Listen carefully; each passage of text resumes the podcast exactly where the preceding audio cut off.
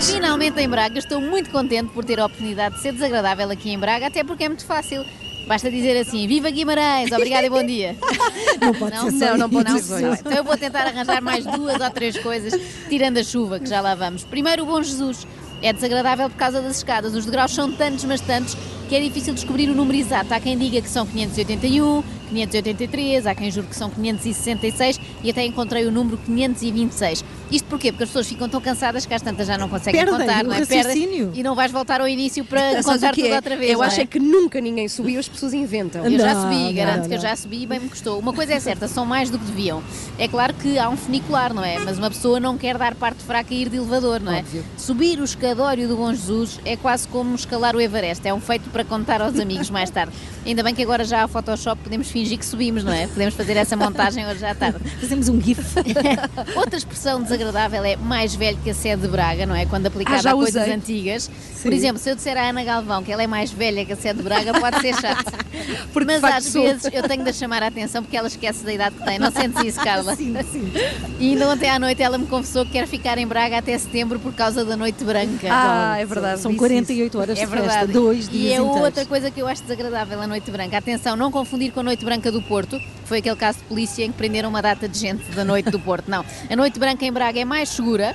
É a maior noite branca da Europa, mas o nome não é exato, lá está, porque aqui a Carla estava a dizer são 48 horas, portanto são pelo menos duas noites, não é? Isto é publicidade enganosa. Eu sou um bocadinho contra noites brancas, pode parecer esteticamente boa ideia, mas depois é uma chatice para tirar as nódoas no dia seguinte, não é? Vai toda a gente vestida de branco e é muito chato. Imaculado. Exatamente. Tanta gente vestida de branco parece-me sempre uma concentração de mães de santo, aquelas mães de santo do Brasil, e eu tenho muito medo de candomblé, por isso vou evitar. Por falar em coisas exóticas, no São João de Braga dá-se o encontro internacional de gigantones e cabeçudos. Imaginem o que é, cabeçudos de todo o mundo a virem aqui a Braga. Não deve ser fácil entrarem no avião, se às vezes Sim.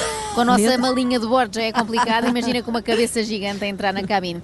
Quinta coisa desagradável em Braga, o pudim abate periscos. É desagradável ao nível do fígado. Ah, Sabe é. bem, tudo bem, mas quando nos lembramos que leva para cima de 15 gemas mais tocinho de porco, ficamos na dúvida se é uma sobremesa ou se acabamos de sofrer um atentado terrorista. Muito obrigada, Ana Galvão. É mulher Ana vira, vira a página.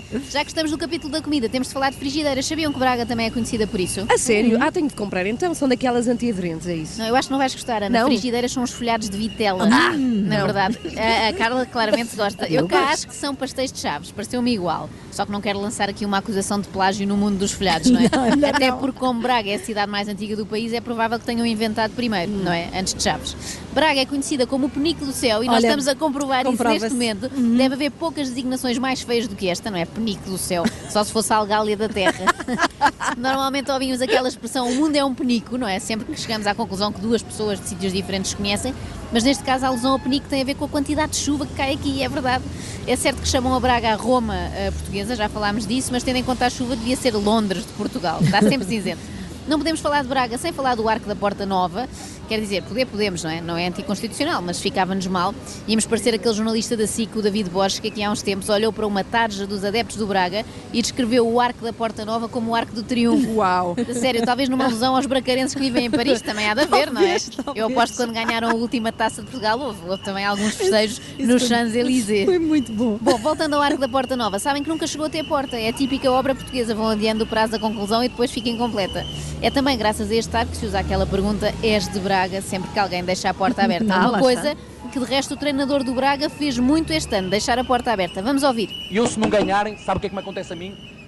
Vou embora. De uma vez ao outro.